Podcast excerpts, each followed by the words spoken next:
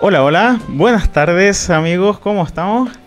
Eh, bienvenidos a nuestro programa Soldados de ayer, Héroes de hoy, en eh, su radio Zona X. Estamos aquí con eh, la ayuda de Gonzalo en los controles, Marcelo Villalba, director del Museo de la Guerra del Pacífico, Domingo de Toro Herrera, y quien les habla, Carlos Robledo, geógrafo de la Pontificia Universidad Católica. Y sean todos muy bienvenidos para hablar nuevamente sobre eh, un tema tan apasionante, entretenido y tan vigente como es la Guerra del Pacífico. Eh, bienvenido Marcelo, ¿cómo estás? Carlos, bien, buenas tardes. Gonzalo, ¿cómo estás? Bien, muchachos, estamos muy, pero muy bien. Bájele al audio. Usted sabe que estos micrófonos son bastante sensibles, amigo mío. Primero que todo, un placer estar con ustedes acá en este programa que habla de algo que es muy, pero muy relevante para nuestra historia de nuestro país, para poder entender el paso que vivimos como, como nación tras el tras finalizar el siglo XIX, llegar al siglo XX. Y lo otro también, y lo otro también que queríamos consignar, muchachos, es que cómo cambia también la geografía tras eh, esta, esta guerra que ustedes estuvieron hablando ya con más detalle la semana pasada, en un Chile que crece geográficamente, Bolivia que obviamente se queda sin su porción de mar y un Perú que pierde un terreno muy pero muy relevante para, para ellos como es el caso Iquique, Arica, y que esto hasta el día de hoy sigue eh, trayendo consecuencias, ciertas divisiones y también algunas ciudades, particularmente la zona del norte, tienen cierto grado de identidad todavía, pero no, no con Chile, sino que con su ciudad como tal. Y hay otro tema que también a mí me hace bastante ruido. ¿Por qué Guerra del Pacífico y no Guerra del Salitre, profesor? Buena pregunta. ¿eh? Buena pregunta. Muchas gracias, Gonzalo, por tremenda Mira, de hecho hiciste varias apreciaciones importantes, Gonzalo.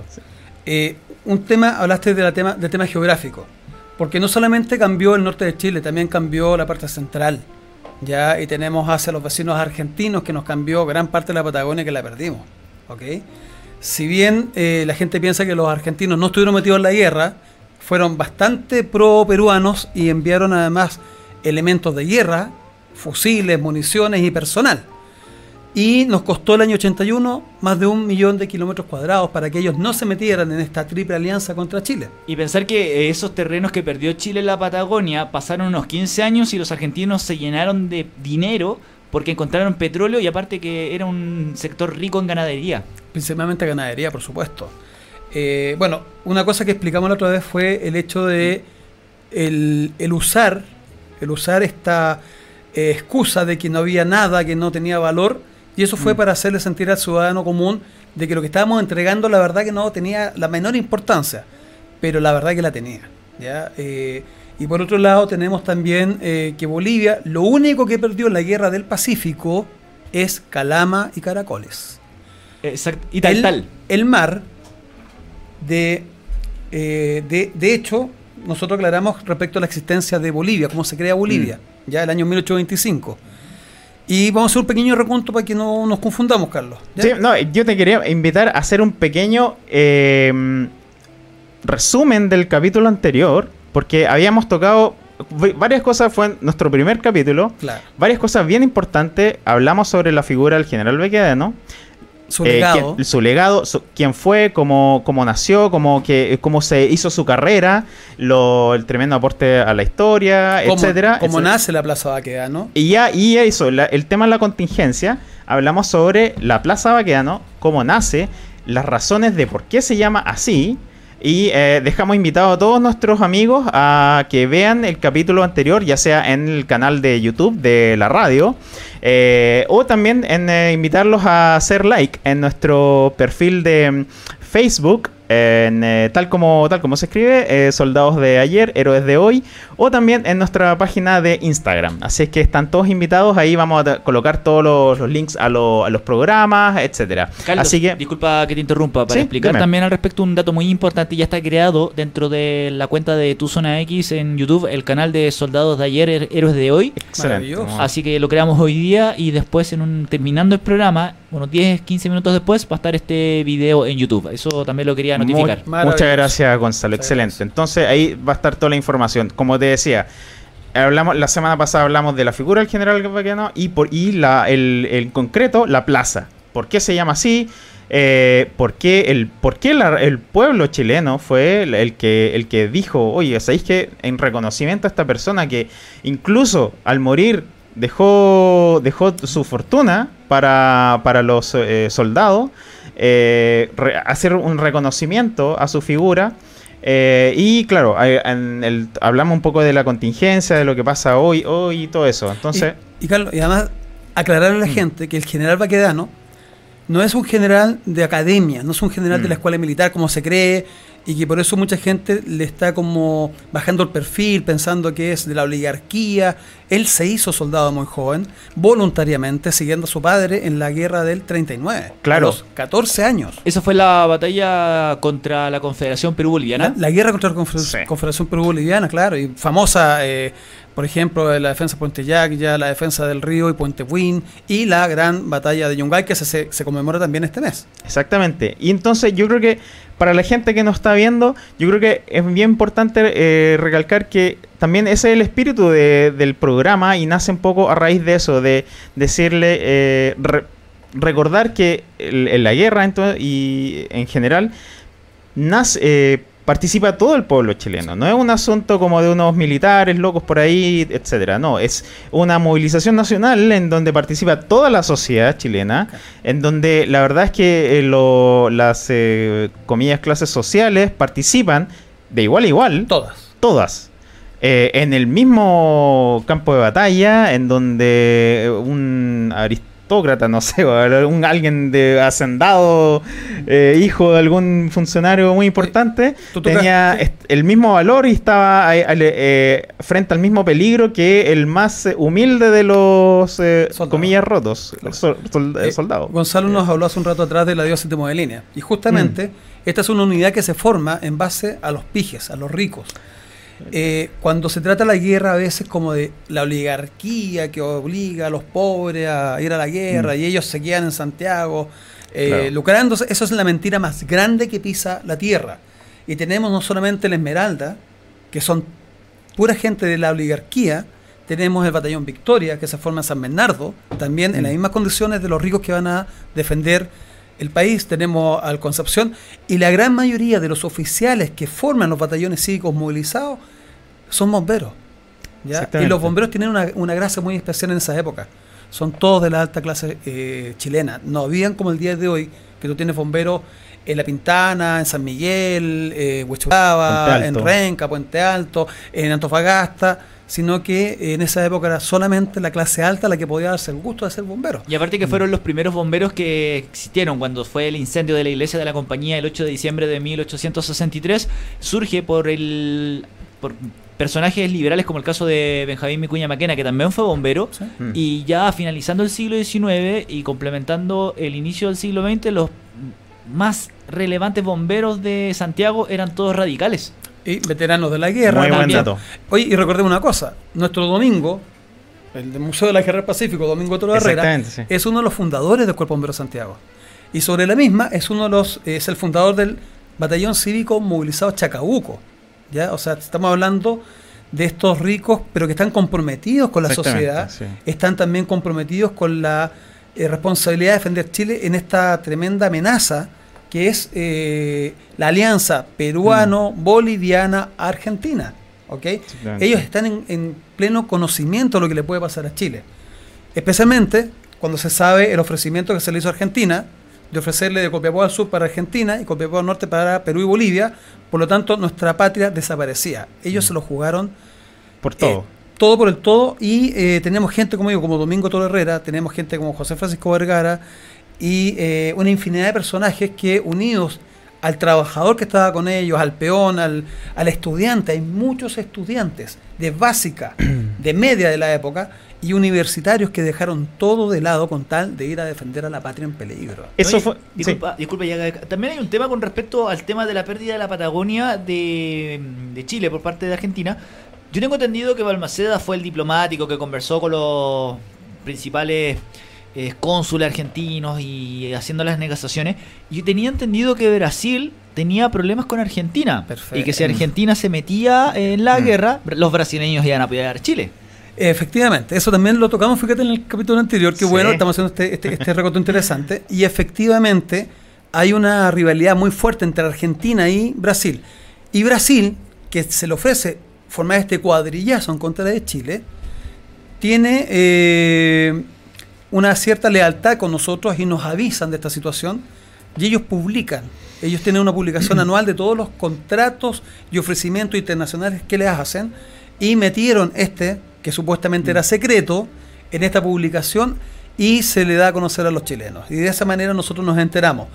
Y de hecho Brasil amenaza a Argentina que si se mete en la guerra en favor de la alianza Perú-Boliviana, mm. eh, Brasil nos va a defender militarmente a nosotros. Y eso es realmente un tema muy interesante de conocer a la ciudadanía en general.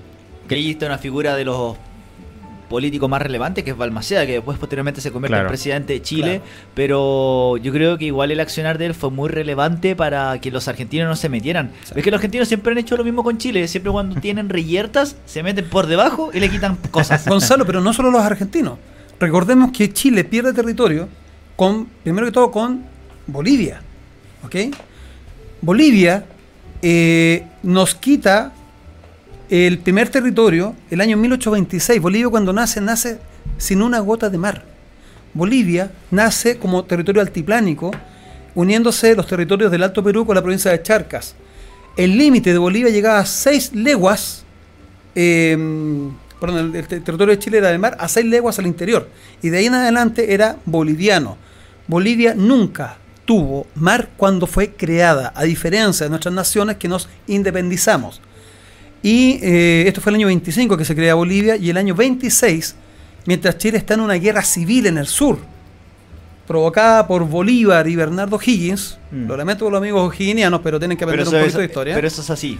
Eh, tenemos una guerra en el sur, donde quieren quebrar a Chile en dos y crear un nuevo Chile, ¿ya? Eh, desde Valdivia hacia el sur.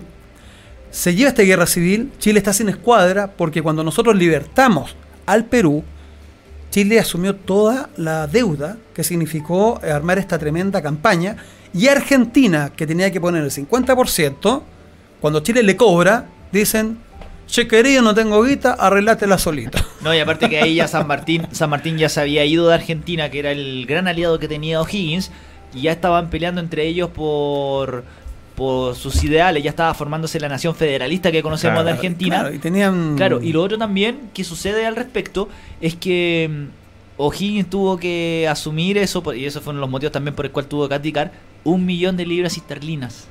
Lo cual no es menor mira, para la época. Para, la, para la época, lo que significó nuestra escuadra de Libertadora para Chile, en la época sería un millón de pesos, ¿ya? Hoy día son cientos de, de miles de pesos, o sea, cientos de miles, de millones, perdón. Y eh, nos costó a nosotros eh, tanto comprar los elementos de guerra, armar a los soldados, la alimentación en general. Eh, se parte y también como comentamos la semana pasada, a mí me da mucha molestia cuando yo escucho de las autoridades chilenas, y esto lo escuchaba más de nuestro querido ejército, mm. cuando en Maipú se conmemora la batalla de Maipú, se le da la gracia a los argentinos, soy testigo de esto, por haber ayudado a la libertad de el Perú, cosa que nunca fue. El 15%, vamos a explicarle a nuestros eh, auditores, televidentes, esta mezcla bien especial que tiene la tecnología, les vamos a explicar que el 85% eran chilenos y el 15% eran argentinos, pero esos argentinos vivían en Chile, se casaron con chilenas y sus hijos eran chilenos. Por lo tanto, y además trabajaban para el ejército de Chile, ya no eran nada de Argentina. Cuando se manda la escuadra libertadora, eh, O'Higgins, en vez de ir él a cargo de la escuadra, le da el pase por esto de la um, logia Lautaro, ¿verdad? El, tema de prelación, de importancia que tienen. Manda al otro que es superior, ¿verdad? Eh, para potenciarlo, lo más probable. Y eh, él se queda en, Chile, cuando San Martín, la verdad, que no dio, dio a cargo. y eso a nosotros nos costó además que se nos muriera gente de hambre en Chile. Aquí hay registrado en Concepción la muerte por inanición de varias familias. Porque Chile se quedó sin nada. Y aparte que el terremoto de 1822 también le jugó en contra al gobierno de O'Higgins. Claro, todo afecta, claro, a la larga. y una consulta al respecto, en este caso, eh, usted hablaba de la figura de, de, Bolívar y O'Higgins por la división que estaba generándose en Chile. Claro. Esto se debía obviamente al tema de la logia Lautaro y también por el tema de las guerrillas que estaba generando Benavides. Eh, claro, efectivamente, y no olvidemos además eh, la tremenda labor del padre de la patria, José Miguel Carrera. ¿ok? Y em, bueno, todos sabemos que, le sucedió a Carrera, a sus hermanos, ¿verdad? Eh, bajo esta intriga de la Logia Lautaro. inclusive, tomando en cuenta otro, otro tema, nosotros conversábamos que cuando se crea la escuadra la, Armada de Chile, la, Marina del Estado, como realmente se llamó en su época, no fue el año 18 con O'Higgins, fue el año 13 con José Miguel Carrera. ¿ya? Y eso, fíjate, estoy tremendamente extrañado porque el año 2018, a nivel nacional e internacional, nuestra Armada de Chile conmemoró 200 años de existencia, cuando ellos saben perfectamente que los primeros decretos de creación de la, Marina del Estado lo hace José Miguel Carrera el año 1813. Decretos que existen. Ellos han negado todo esto, cosa que yo creo que en algún momento le van a tener que dar explicaciones a la ciudadanía. Y eso es delicado porque, y también en base a eso que usted comenta, fue lo que trajo la división entre Cochrane y San Martín. Justamente, ¿tú sabes por qué? Justamente por la Escuadra Libertadora. Exactamente. Cuando desembarcan las tropas nuestras, ¿verdad? San Martín le indica a los Cochrane que la escuadra va a pasar a manos de los peruanos. Y los Cochrane, que está a favor de Chile, por supuesto, y además está contratado por nosotros, le dice a San Martín que no, que la escuadra es chilena y no tiene por qué pasársela a los peruanos. Y esto produce eh, las divisiones, por supuesto. Y O'Higgins, en vez de premiar a Lord Cochrane, lo empieza a perseguir de tal manera que este personaje se termina yendo bastante molesto y se siente frustrado y traicionado además porque parece que las intenciones eran que la escuadra se quedara en el Perú. Razón por la cual va San Martín a cargo. Porque la idea también era seguir. Exactamente. Ahora, esto es súper importante porque tiene mucho que ver con la guerra del Pacífico. Ustedes me van a decir, mm. ¿pero qué tiene que ver esto? Ya en Yo creo que sí. Ya en 1826, por ejemplo, que es, eh, el, momento que Chile pierde un territorio importante a manos de Bolivia, eh, y que tiene que ver con la guerra civil que yo les comentaba. ¿Ya? El 3 de mayo, de hecho, se produce esta situación, se subleva el batallón número 4, mandado por Pedro Aldunate, quien estaba exiliado con O'Higgins en el Perú y fue comisionado y con una carta que escribió de ah, puño y letra, de puño y letra, O'Higgins escribe una carta, a, eh, Pedro se la pasa a su hermano, que fue la autoridad chilena que se hizo cargo de, esta nueva provincia. Acuérdate que Chiloé estaba en manos de los eh, realistas. De los Y en enero entregaron Chiloé. ¿Ok? En mayo aparece este, este personaje, eh, fue designado don Santiago Dunate eh, como autoridad chilena en el nuevo territorio que se está eh, formando. claro, la verdad que es parte del territorio chileno, pero se, va, digamos, organizando la nueva estructura del Estado y resulta que se encuentra Santiago al llegar a, a Chiloé con su hermano, quien le pasa esta famosa carta cuando termina la, mm, el cóctel, ¿verdad? Porque siempre en Chile hay un cóctel cuando hay una actividad oficial. Claro. ahora le llaman grito de honor, ¿ah?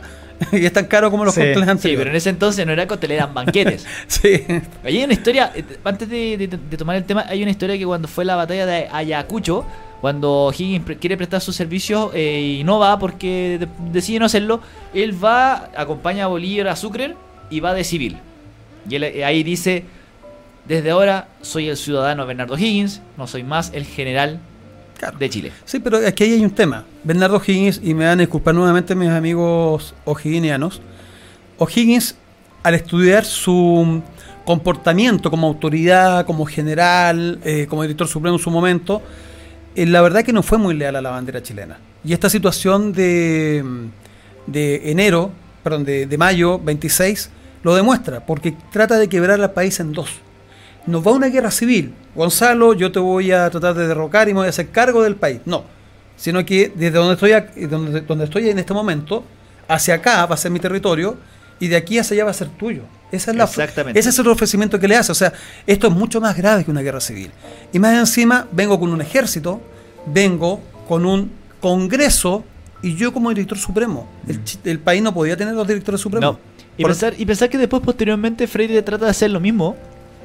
Son cosas cíclicas, claro. Qué increíble, qué increíble. Y pensar que uno, uno estaba, fueron amigos, después son opositores y después hacen exactamente lo mismo. Claro, pero ojo, ojo, lo de Freire con Prieto es una guerra civil, pero no es que tratar de fracturar al país en dos. Pero ojo, Freire también contraata acá a Chile cuando está a punto de meterse la Confederación Perú-Boliviana contra Chile. Él, él ahí también se aprovecha porque él era amigo de Andrés de Santa Cruz. Bueno, y O'Higgins, ¿qué es lo que hizo O'Higgins cuando llegaron las autoridades chilenas al Perú el, el 37?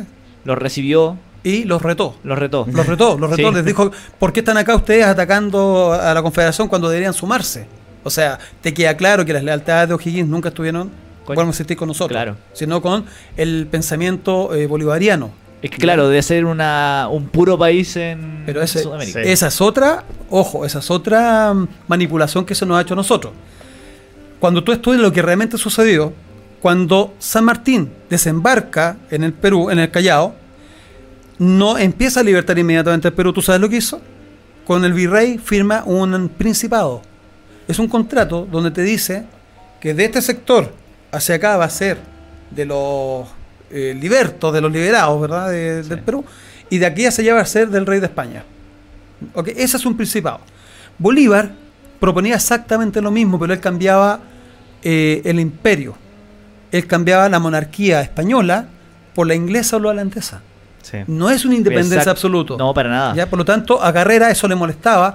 Y por supuesto, el concepto de república independiente es lo que a Bolívar le producía resquemor, igual que a O'Higgins y a los demás, porque les rompía su proyecto. Y Chile siempre fue la espina en el costado. Y pensar que Carrera que está, estuvo metido dentro de esta logia, pero obviamente tenía una postura más napoleónica para lograr sus cosas. Y eso le molestaba obviamente a los demás miembros. Mira, eh, una- un tema que mucha gente no sabe es que eh, el verdadero masón acá era José Miguel Carrera. Gran maestro masón, pero del oriente de Estados Unidos. Exacto. Y esto se produce cuando él fue a buscar apoyo a Estados Unidos se trae los buques, ¿te acuerdas? Exactamente. Ya que le quitaban en Argentina. Bueno, eh, le, le recomiendan hacerse masón y él lo hace y recibe en una sola ceremonia los tres grandes grados. ¿ya? Por lo tanto, es un gran maestro masón. Y es, es, es como de lógico entender que la masonería Lautaro, eh, la logia Lautaro lo debió, lo debió haber eh, acogido, ¿verdad? Pero el año 2013, en el Congreso Nacional en Valparaíso, perdón, en Valparaíso, se realiza la mm, ceremonia de los 150 años de la masonería en Chile. Y fue invitado un español quien comenta a todos los masones que estaban ahí, que eran todos los grandes masones, ¿verdad? maestros masones, eh, que la logia Lautaro no era masónica. Es una estructura política que ocupa la figura de la masonería para sus fines de, mm, de eh, organizarse, digamos, y, y dominar este lado de América. Sí. ¿ok? Pero no son masones. ¿ya? Dice, eh, tiene la forma de un huevo, huele a huevo, pesa como huevo, pero al abrirlo es una estructura que no tiene nada que ver con la masonería. Y eso se lo dijo, está eh, presente el presidente de la República y todos los grandes masones en ese momento era Rivero, el, el- el gran maestro masón, digamos que... Ah, el que fue De las Chile. rector de la U. rector, Justamente, Luis. Sí. Y, eh, y les señala, en el fondo, cosa yo creo que a muchos masones les llamó la atención, porque eh, conversando con grandes amigos masones, cuando yo les comento esto se sorprenden, ellos juran que la logia Lautaro era masónica y no era masónica. De hecho, recordemos qué le pasó a quien los, los junta, quien organiza a, a la logia Lautaro. Que fue Francisco de Miranda. ¿Qué, qué le sucedió a Francisco Miranda? Lo aprenden y muere Ya. detenido en Inglaterra. ¿Y quién lo entregó a los españoles? Bolívar. O sea, te queda claro que hay un problema de conflicto Mira- grave, Miranda los formó a todos. Los formó, Sí, a Los todos. dio- Sí, A a todos. todos. Claro, sí, y de en pro- Londres. Claro, y de pronto, eh, llegado acá, se reúnen, se juntan y a la larga eh, ellos están respondiendo a sus propios intereses, no, no a la masonería. Y eh, también recordemos que entre San Martín y Bolívar se produce un enfrentamiento de poderes a la larga Sí. y siempre dicen, la cuerda se corta por el lado más fino y el señor San Martín tuvo que tomar su maletita y mandarse a cambiar a Francia. Pero ahí tengo la duda, cuando pasa, sucede eso, eso fue en plena época que Argentina está peleando por el federalismo. claro. San Martín tiene una entrevista con Bolívar en Quito. Esa, esa entrevista. tiene la entrevista. Y ahí fue cuando el quiebre. Porque Claro. todos dicen, todos dicen que nadie sabe lo que se habló, pero en la práctica parece que hubo un O sea, quiebre. el resultado es este. San Martín toma su maleta y se manda a cambiar a Europa. Y no regresa nunca más. Queda claro que alguien le dijo aquí gallo mando yo. Sí. Eh, curioso que todos más o menos terminan, tienen un destino más o menos Triste, similar. sí. Eh, Bolívar, eh, San Martín, El- O'Higgins también. Eh, pero, mira, pero Higgins, a diferencia de los demás, fue el que menos pesaba de la logia Lautaro y al que mejor le fue. Porque al final Mm, murió sí. tranquilo, murió con una hacienda que le regaló el Perú, que trabajaba tranquilamente, eh, tenía a, a su hija y... Eso Ah, dijo. Mira, aquí tenemos una foto. Ahí tenemos a Francisco de Miranda. Cuando estaba preso en, en claro. Inglaterra. Oye, y murió tristemente el hombre, además fue eh, abandonado en general. Pero, retomando el tema, todo esto tiene que ver con la guerra del Pacífico porque en el momento en que cre- se crea Bolivia, en que lo ayuda Andrés Santa Cruz en el Perú, ¿verdad? De la provincia de Unidad de la Plata, le regalan la provincia de Charcas, ellos nacen, son creados, perdón, son creados sin mar. Mm. ¿Ok? Y mientras nosotros estamos peleando en el sur, en Chiloé, por nuestra independencia, por mantener la integridad territorial, porque esto solamente pasó con O'Higgins, eh, por eso digo, no confundir las guerras civiles con esta guerra especial, donde lo que se quería era fracturar la, el territorio nacional, Sí. ¿ok? Y crear un, un Chile aparte, ¿ok? Un- un- una otra nación, otra potencia. Otra, sí. Eh, cuando estamos peleando y Chile además en enero vendió prácticamente todas las cuadras, es cuando eh, con un solo buque desde Valparaíso se llevaban las tropas al sur y por el norte el señor Bolívar manda al general irlandés Burdero Connors con tropas bolivianas a ocupar Cobija Mm. es el momento en que Bolivia ocupa territorio chileno. Cuando algunos historiadores que hemos visto mucho en televisión dicen las fronteras no estaban bien delimitadas, eso es mentira. Ojo, ojo, no solo historiadores, sino algunos eh, Pseudos. escritorio- escritores eh, de ficción, cosas así. Sé que escriben bien cosas chiloé pero, eh, y de brujerías, pero de historia no saben mucho. Bueno, justamente es ahí. Si tú le preguntas a la mayoría de las personas si Bolivia tenía mar cuando fue creada o si se, se independizó, la gran mayoría te va a decir que se independizó. Bolivia es una creación, es una ficción de fronteras. Es un acuerdo de la donación de territorio de dos países para crear un tercero. Aparte que era parte de Virreinato. del virreinato del Alto Perú. Claro. Y lo otro que también comenta en este caso, obviamente le colocaron el nombre en base a Simón. a Bolívar. Bolívar. De hecho, Bolívar. se, llamó República de Bolívar. Sí. Ese es el primer nombre que tiene Sí. Bolivia. O sea, el ego de ese hombre. Horroroso. Horroroso. Y lo otro, que además recordemos, eh, ellos no se independizan. Y la constitución boliviana dice Carta de Independencia de la República de Bolívar. ¿De quién se independizaron en el año 26 si ya no habían españoles por este lado? Mm. Estaban totalmente vencidos desde el año 25. Sí. ¿ya? Por lo tanto, nacen mintiendo en todo sentido. Lamentablemente, a nivel de Ministerio de Relaciones Exteriores, presidentes de Chile, diputados, senadores, no hemos llegado a la triste sorpresa que esta gente no maneja la información.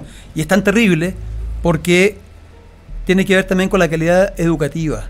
¿Ya? A Sí. mí me ha tocado hacer exposiciones en colegios importantes, ¿ya? de renombre, donde la triste realidad es que los preparan para ser empresarios, los preparan Mm. para que las niñas se casen con esos empresarios o sean pos- eh, más adelante quizás eh, mujeres metidas en política.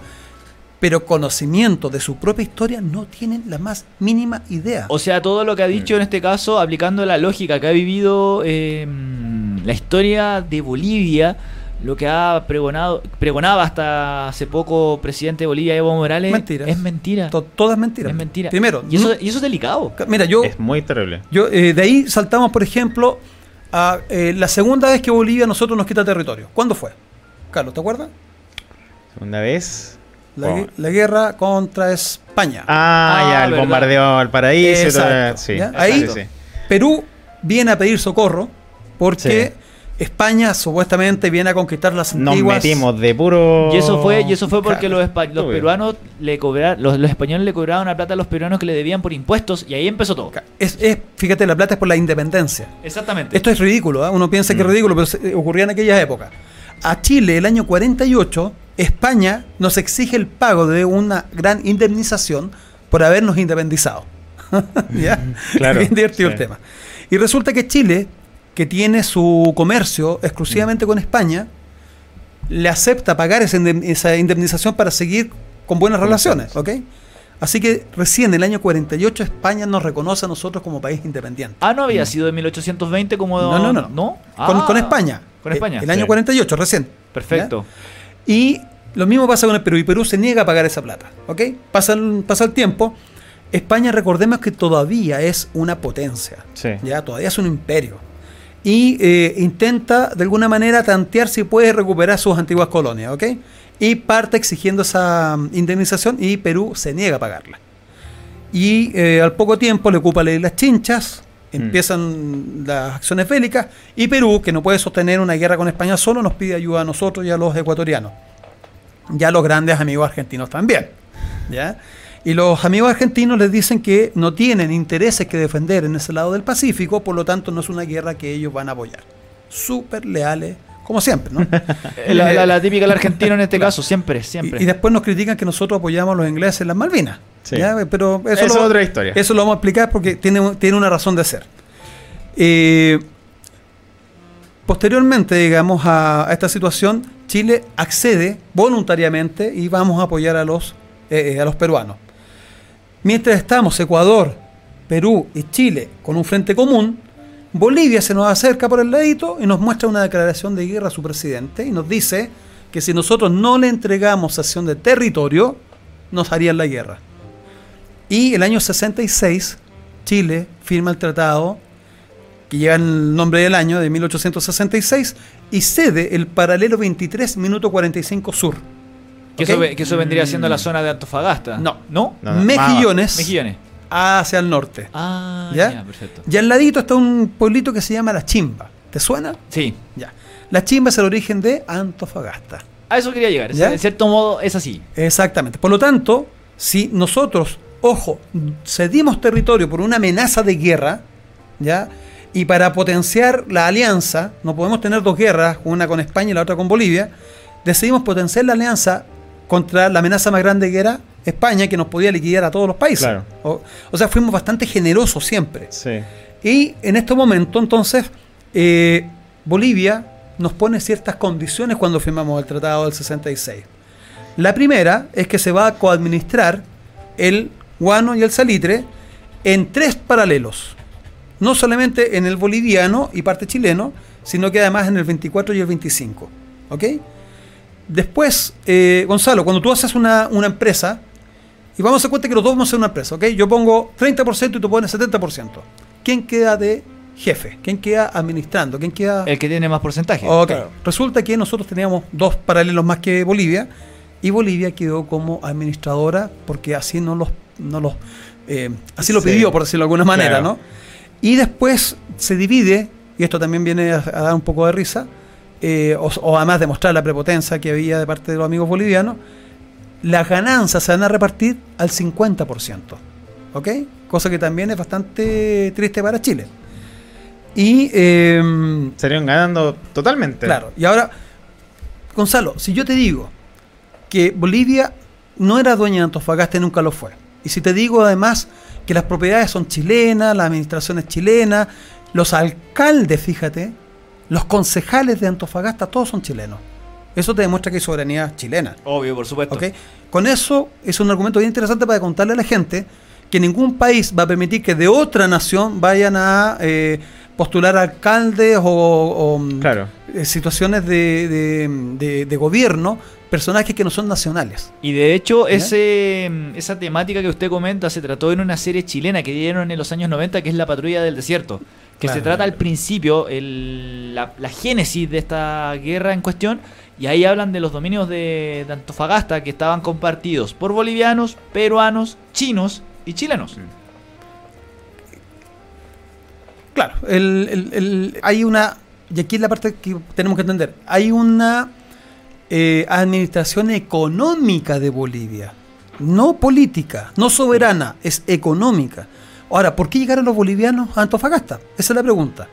Bueno, uno de los puntos de este famoso tratado del 66 es que Bolivia nos señala a nosotros que los puertos que tiene, que son menores, no le sirven para ejercer esta administración de la cual él ha sido nombrado, ¿no? Sí.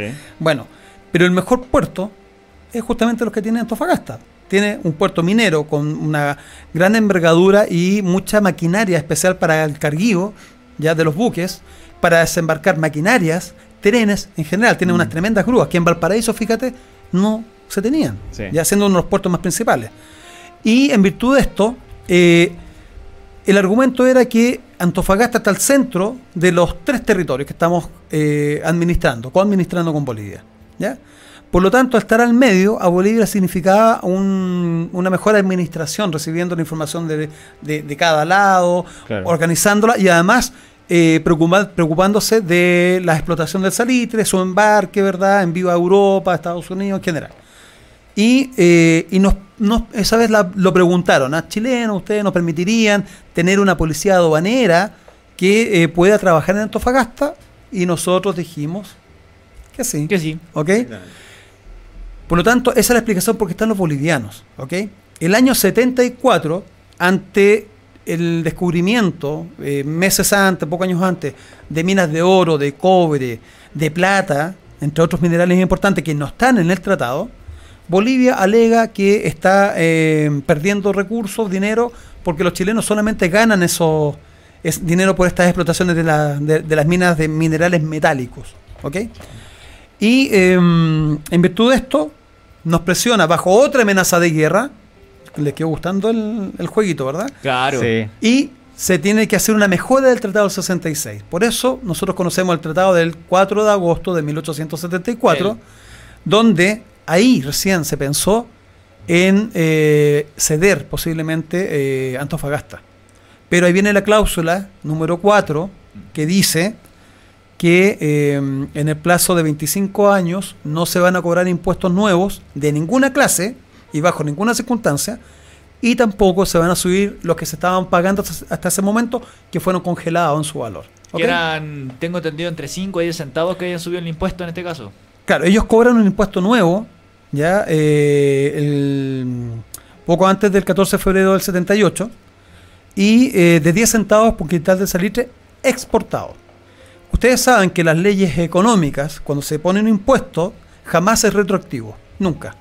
Bueno, Claro. Bolivia eh, nos pone toda la presión para que nosotros, si quisiéramos pagar, no lo pudiéramos hacer, porque estás hablando de millones de toneladas de salitre exportado, y, y más encima de forma retroactiva, tú nos ibas a pagar una fortuna imposible de reunir. Primero. Dos, era ilegal. Tres, está en la cláusula 4 que dice claramente, no se cobrarán impuestos nuevos ni se subirán los que ya existen. Este impuesto es completamente nuevo. Entonces, ¿quién violó el tratado del 74? Bolivia. Bolivia. Claramente, Y ¿verdad? co- obviamente con el tratado que ya todos conocemos, que es el tratado secreto del año 73 con, con Es- los peruanos. Claro, con los peruanos y argentinos, ojo. Es que, lo, a ver, los peruanos siempre, siempre en ese sentido, siempre se, se guían, obviamente, por, por temáticas que les son de su conveniencia. Pasó con la Confederación Perú-Boliviana, pasó con la Guerra Española, cuando Chile prácticamente ganó esa guerra prácticamente solo.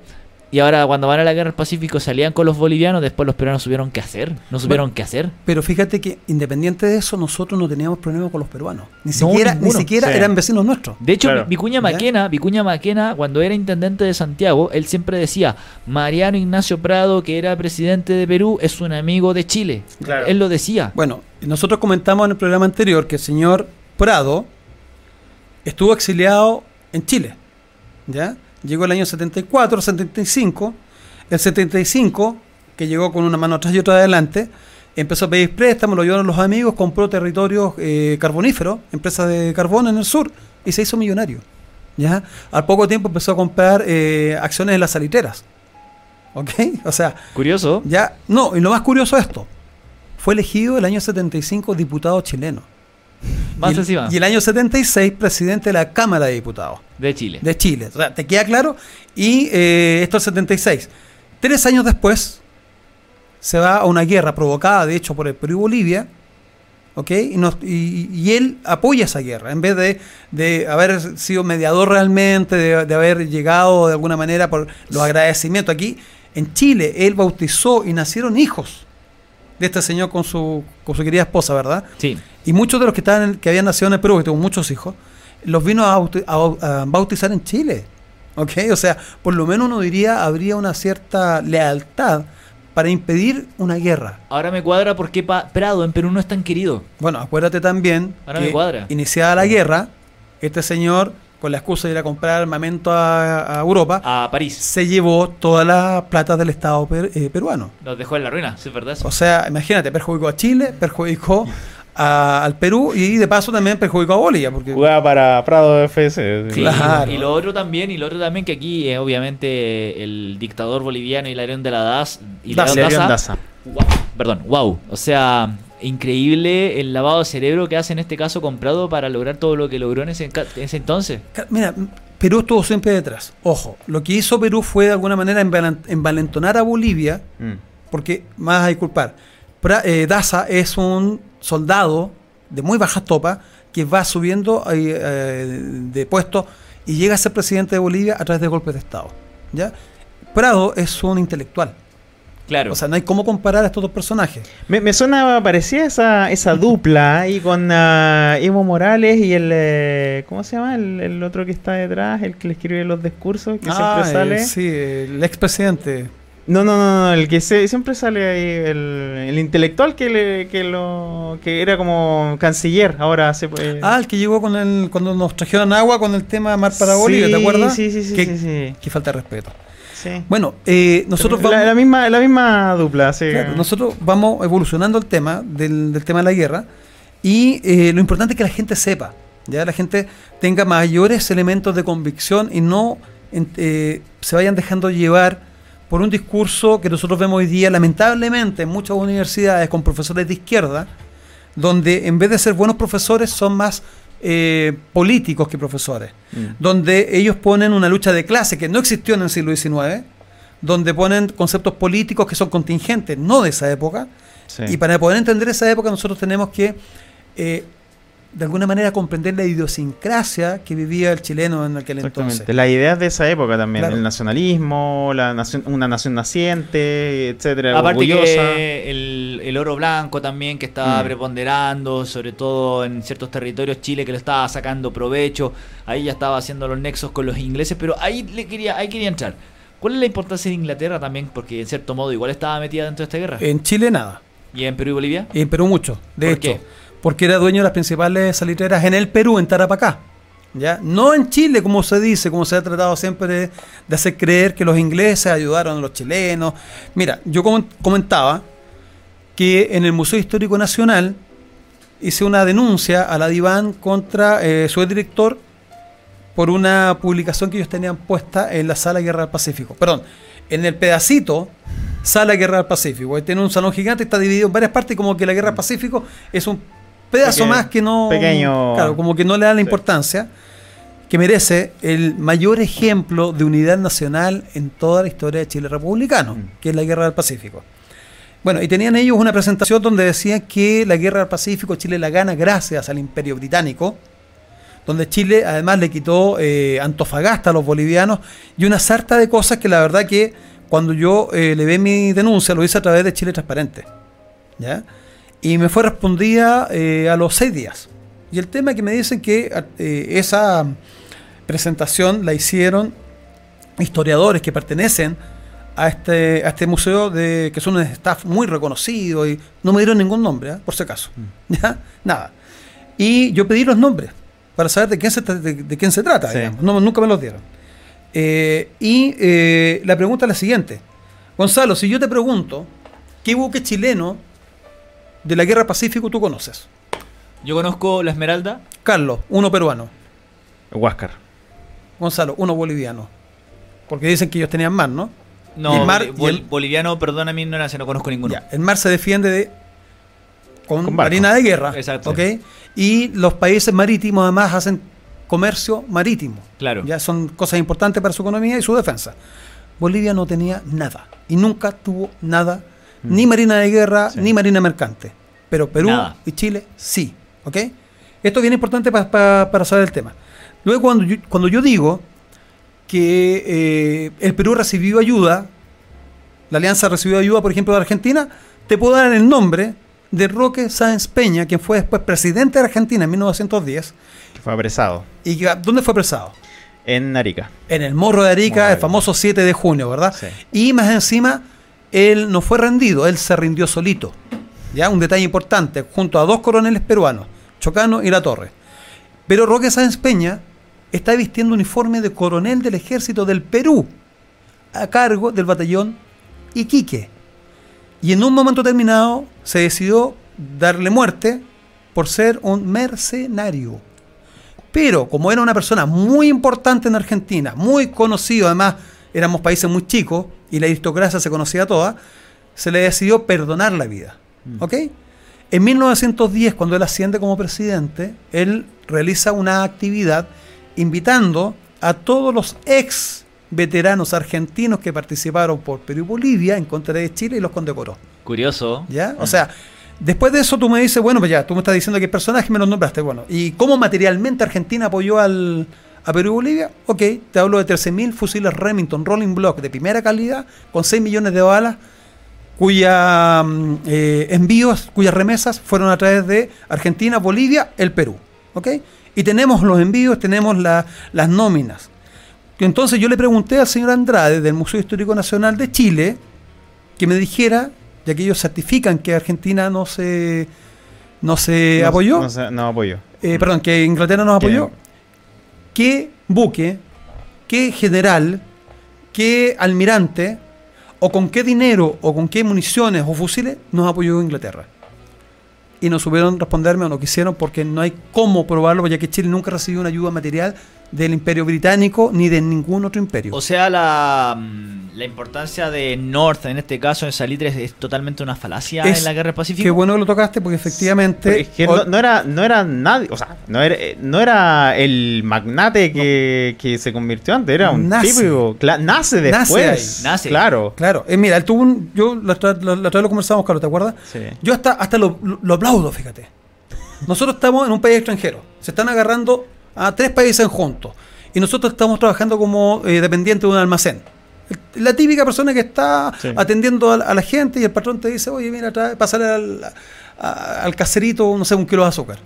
Y él ve que las salitreras peruanas eh, se están vendiendo las acciones a precio regalado. ¿Ya? Los eh, eh, peruanos nunca pensaron que los chilenos, que somos muy legalistas, íbamos a respetar el valor nominal de las acciones. ¿ok? Y él conversa con otro amigo, porque no solamente fue él, con otro amigo, piden préstamo en general y empiezan a comprar las acciones a precio huevo, botada, botada. Cuando se hace cargo Chile de Tarapacá, de Arica y de Iquique, Le incrementaron las acciones. respetan, el valor el valor, nominal. sí. o sea, ellos compraron a un centavo y resulta que la acción costaba 100 dólares. ¿Ya? Y se hicieron multimillonarios. Por eso, le triplicaron el valor y ahí Claro. Claro, las Por el riquezas. simple hecho de respetar la- los acuerdos y las leyes. Legales. La legalidad, Sí. pero por supuesto, eso es importante, el carácter chileno de respetar, primero que todo, los- las convenciones internacionales, Mm. de respetar la legalidad peruana.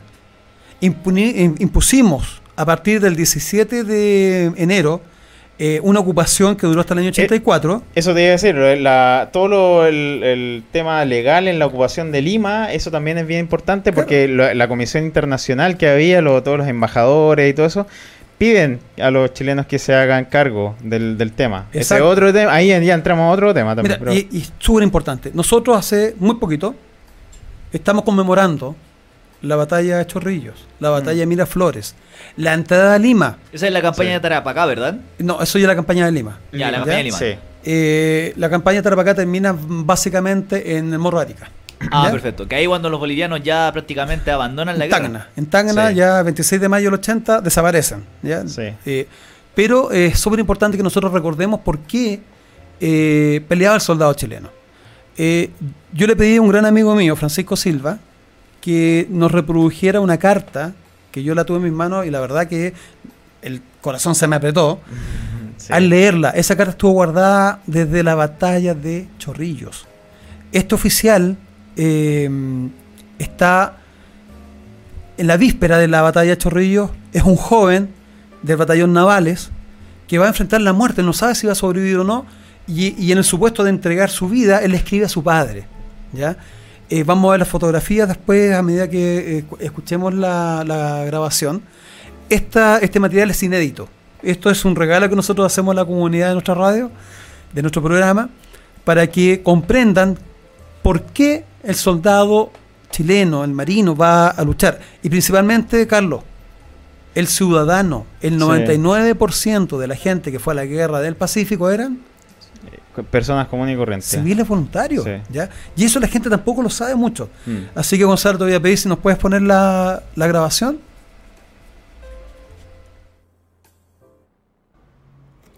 Campamento de Lurín, enero 12 1881. Señor David Rodríguez Vargas, Valparaíso. Idolatrado e inolvidable papá, si esta carta llega a su poder es porque he caído en el campo de honor, peleando a la sombra de mi bandera. No olvide esto, querido papá, y sírvale de consuelo para mitigar el dolor.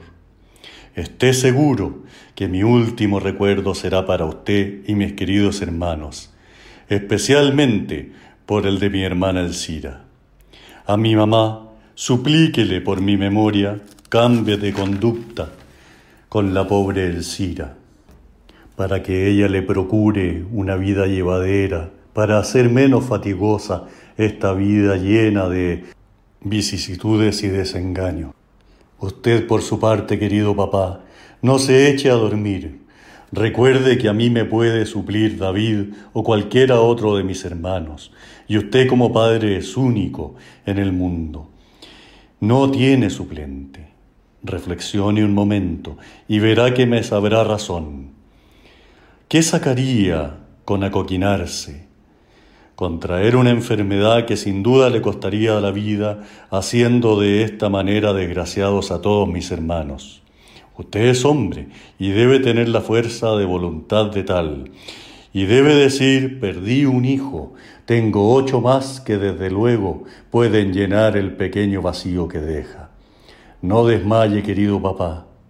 Adiós, hasta la eternidad, si mañana la suerte me es adversa su adorado hijo Gerardo Rodríguez del Río.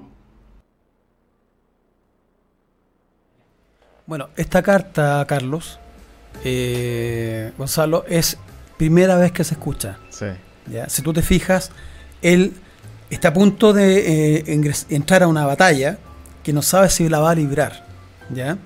Es muy joven y está preocupado de darle ánimo a su padre, que está en depresión porque él era su hijo regalón. ¿ya? Está a punto de morir y eh, se está deprimiendo. ¿ya? Cuando Sí. dice no se coquine, en el fondo no se deprima. Claro, sí, no se ¿ah? deprima, sí, no, no decaiga la moral. Se preocupa de la hermana eh, para que con su madrastra se lleven mejor. Eh, se preocupa de que el padre entienda que tiene más hijos, que él, él no solamente es Mm. el del cual tiene que depender. Eh, es muy generoso, eh, Gerardo, eh, con, con su padre, con sus hermanos, con él mismo y con la patria. ¿ya? Est- Esta carta realmente nos llega a nosotros al alma. Y como esa, tenemos otras más que vamos a ir entregando a través de los Hay mucho material. Claro. Un saludo, agradecimiento a tu amigo Francisco también por eh, el audio. Así que eh, un saludo para él también. Bueno, Y eh, aparte que le pone la tonalidad de acuerdo a la época. Exactamente, Bueno. sí, es como, es realmente como que lo hubiese, ¿no? hubiésemos transportado en el tiempo y lo hubiese dicho el- el- el, eh, alguien del, del siglo XIX, así, con esa voz y todo. Exacto. eh, la grasa que además es bisnieto. ¿Te das cuenta? Ah, la importancia Sí. de, de haber guardado este material, de tener la generosidad de compartirlo con nosotros. sí, ¿ya? sí, sí. Y eh, junto con esto nosotros vamos encontrando otras cosas interesantes. Por ejemplo, eh, a nosotros se nos perdió eh, en Lima después de ser herido. ¿Se acuerdan que yo les contaba que Domingo Toro Herrera fue herido en batalla? sí. en la batalla de Chorrillos, como comandante del Chacabuco. Y de pronto se nos perdió. Y yo voy a recomendar una serie de libros. Después vamos a tratar en el próximo capítulo de algunos libros, algunas fuentes que te- le van a permitir a la gente tener mejores herramientas. ¿ya? Y dentro de la literatura que yo estoy recomendando, eh, principalmente, ¿te acuerdas que yo hablaba de la Convención de Ginebra? Sí. Eh, hablábamos de los eh, observadores internacionales. Bueno, tenemos a Theodore Mason, tenemos a Michel L. León, y resulta que cuando Michel L. L. León, que es el francés por el lado chileno, nos comenta qué está pasando con la ocupación chilena, nos encontramos que Domingo de Toro Herrera fue declarado encargado de la policía y cárceles de Lima. ¿Ya? Estuvo esos Nuestro tres amigo años. Domingo siempre en todo. Presente, claro. Presente en todas. Y, eh, y, y aquí viene una cosa muy bonita. ¿eh? Yo tengo que agradecerle a Francisco Silva, quien me presentó a Domingo de Toro Arancibia. Mm. Ambos bisnietos de estos tremendos héroes, fíjate. Sí, ¿ya? sí, Y tremendo. gracias a eso, digamos, eh, hoy día tenemos una amistad con, con Domingo y además yo te comentaba que es eh, un aporte importante para nuestro museo. Sí. Así que mis saludos a los dos. Y, Saludo para ellos. Y eh, es muy lindo ver que las familias se reencuentran después de varias décadas, Sí. eh, sus bisnietos, sus nietos, ¿verdad? Y, eh, y aportan, aportan al recuerdo de nuestros héroes. Nosotros no seríamos la patria que hoy día somos Mm. sin el legado, sin la herencia y sin el valor y la entrega de nuestros veteranos 79. Héroes de ayer, soldados de ayer. Soldados de ayer, héroes de hoy. Muchachos, estamos a punto de terminar el programa. Sí. Se nos fue muy, pero muy rápido. Sí, ¿Tenemos increíble. algún material adicional, profesor? Eh, sí, mira, vamos a terminar haciendo un pequeño recuerdo. Te voy a pedir, Gonzalo, que pon- pongas el medallón que recibió la Guardia Cívica Urbana Extranjera cuando defendieron Lima los días antes de, Sí. l- de la entrada de los chilenos, días en que se produjeron los saqueos Sí. de los propios soldados peruanos a su ciudad. Y esta, mm, este medallón lo entregaron las damas de Lima y dice, ¿lo puedes leer por favor Gonzalo? Eh, eh, Carlos. A ver, voy a Sí. cambiar la cámara en estos momentos para que Carlos pueda mostrarla a, a esta. ¿Acá? Es, ahí se ve muy bien. Perfecto. Ahí está. Ok. Perfecto. Eso es del año 1881. 81, ah, Ya. cuando Chile entra a, a Le- Lima. Léelo, Carlos, por favor. Dice, em, dice, testimonio de gratitud por su noble y valerosa conducta en los días de peligro enero de 1881. ¿Y la otra cara? E- Eh, Ese lado. Ya. Ahí la estamos viendo. Esas son las personas que dedican el, el medallón, que es de plata. Sí. El original. Eh, las señoras de Lima a la Guardia Urbana Extranjera. Claro, la Guardia Cívica Urbana Extranjera, Buenísimo. que está formada por los extranjeros residentes en Lima, todos embajadores y los empleados, que lo hablábamos la semana pasada, todos los funcionarios de cada embajada formaron una guardia a petición del alcalde de Lima, Rufino Torrico, para defender Lima de los saqueadores peruanos que destruían su propia ciudad capital. Claro. ¿ok? Y después de esto, después que ellos logran imponer el orden, le piden al general Baquedano que ingrese a Lima, cosa que también ellos dan, dan testimonio que se hizo en el más completo y absoluto orden, sin saqueos, sin robos, sin nada de lo que se nos acusa al día de hoy. O sea, los acusos de destrozos, violaciones son, según su lógica y de acuerdo a los estudios que ha hecho, falacias. Falacias. Y este Ahí está la antecedente lo prueba. Además está la documentación donde ellos reciben el medallón a finales de enero de 1881. O sea, con esto estamos desmitificando todo el concepto nacionalista que tiene Perú por parte nuestra. Bueno, había un presidente tiempo atrás que también... Ollantumala. Es, efectivamente, el Mere- Sí. Que después huye de Perú por los actos de corrupción. Y ahora Evo Morales también que con el tratado de... mm, O sea, con la ¿Tema de la apelación... Haya? es- eso me iba a decir. La. Con la apelación de la Haya prácticamente hizo el ridículo. Le salió el tiro por la Hizo culata. el ridículo. Es que con lo que está comentando Sí. usted hizo el ridículo. Bueno, ¿tú sabes por qué le salió el tiro por la culata? Porque justamente se entregaron informaciones. Lamentablemente, formalmente, a nosotros no se nos incluyó en esta defensa, pero yo me encargué durante todo el tiempo de mandar constante información al Ministerio de Relaciones Exteriores, Sí. este, en este juicio la Haya y en el peruano. ¿ya? Mm. Y al final ellos se fueron dando cuenta que mucha de la información que entregaba Bolivia era completamente falsa. Partiendo por el tema de que ellos nacieron sin mar. Ya con eso, ¿cómo piden mar después? Si nacieron Claro. quitándole cobija a Chile. ¿Ya? Eh, eh, nace esta supuesta salida de mar en forma totalmente ilegal. O sea, en otras palabras, en otras palabras, eh, los líderes generales, presidentes que ha tenido Bolivia a lo largo de su historia han jugado con la mentalidad y la ignorancia de la gente. Y los Sí, peruanos también. totalmente. Y eso, eso, peruanos eso, también. eso es un tema que es bastante delicado porque... Aprovechamiento político. Sí, claro, y por eso está viviendo lo que está viviendo Bolivia en estos momentos. porque Bolivia Claro. va a tener que re- reestructurarse con la situación de Morales. El próximo capítulo, yo voy a invitar a Carlos, si te gusta el tema, Carlos, que hablemos justamente de las falacias de la guerra del Pacífico, de todas estas eh, situaciones que dicen. Por ejemplo, vamos a hablar de los leones de Providencia.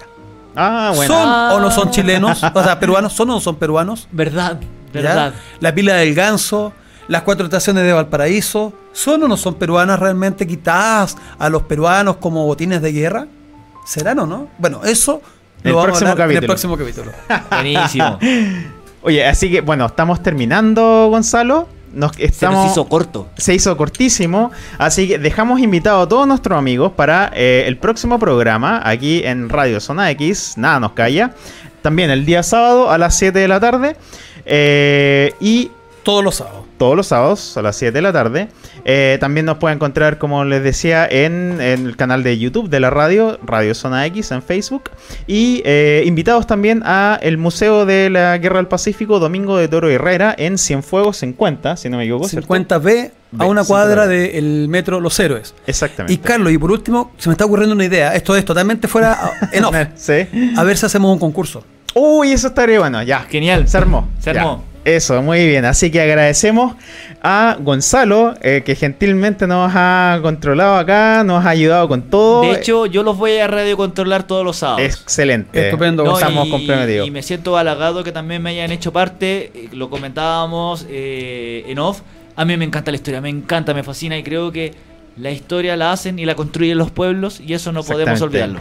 Exactamente, aquí están todos invitados, todas las personas, eh, y porque la guerra del Pacífico y Chile nos pertenece a todos. Así Oye, que tenemos un posteo acá, tenemos un posteo, nos escribe Sí. Richard GQ. Carlos, saludos, te conocí recién fuera del estudio, muy interesante, Ah, buen programa. muchas gracias. Saludos para Richard, sí. Estupendo. Sí, para los amigos de ahí de, mm, del fan club de Luis Miguel. Las Así chicas que, del bikini azul. Exactamente, muy divertidas ellas, muy, muy, muy Oye, por si acaso, el ah, en el museo también tenemos un grupo de que estamos invitando a la gente que quiera unirse de amigos del museo.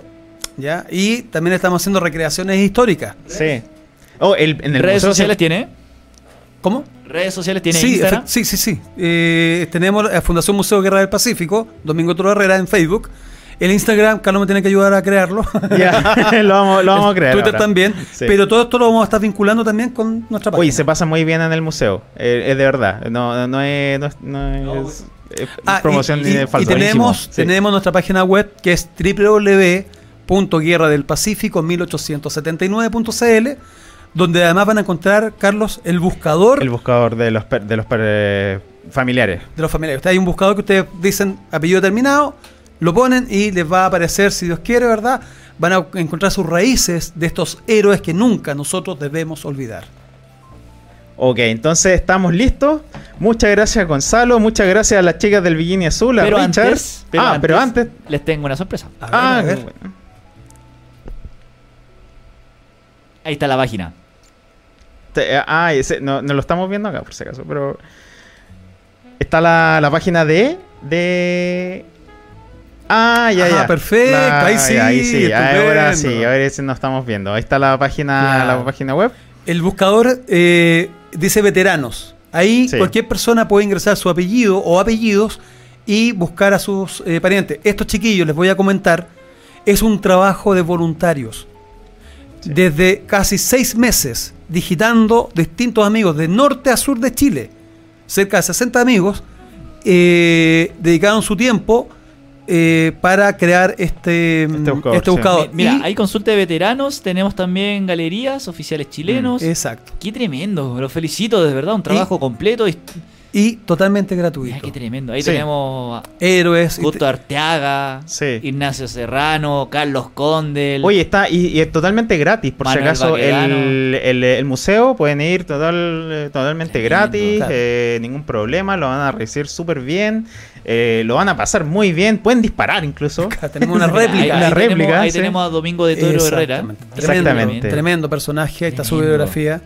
Yo creo que el muy importante para mí recalcar que el, eh, la, una de las ideas de este programa es mostrar, aparte del tema histórico, los valores que inspiran a todas estas personas. Personas eh, que provenían a veces de la eh, de clase alta, personas que Baja, venían media. de clase media, estudiantes que se comprometieron con el país por eh, de una forma heroica Oye, a y- defenderlo y, y- a, a darle un futuro mejor. incluso extranjeros que Sí, llegaron a Chile, se enamoraron de Chile sí. y Gonzalo dieron la vida por nuestra bandera. Exactamente. Como el caso de Otto von Molke, segundo Mm. comandante del Chacabuco, Exacto. Sí. cuando cae herido gravemente Domingo Toro Herrera, y después de una hora de estar eh, eh, al mando de, de su tropa, él lo reemplaza y Otto cae muerto a los 15 minutos. Mm.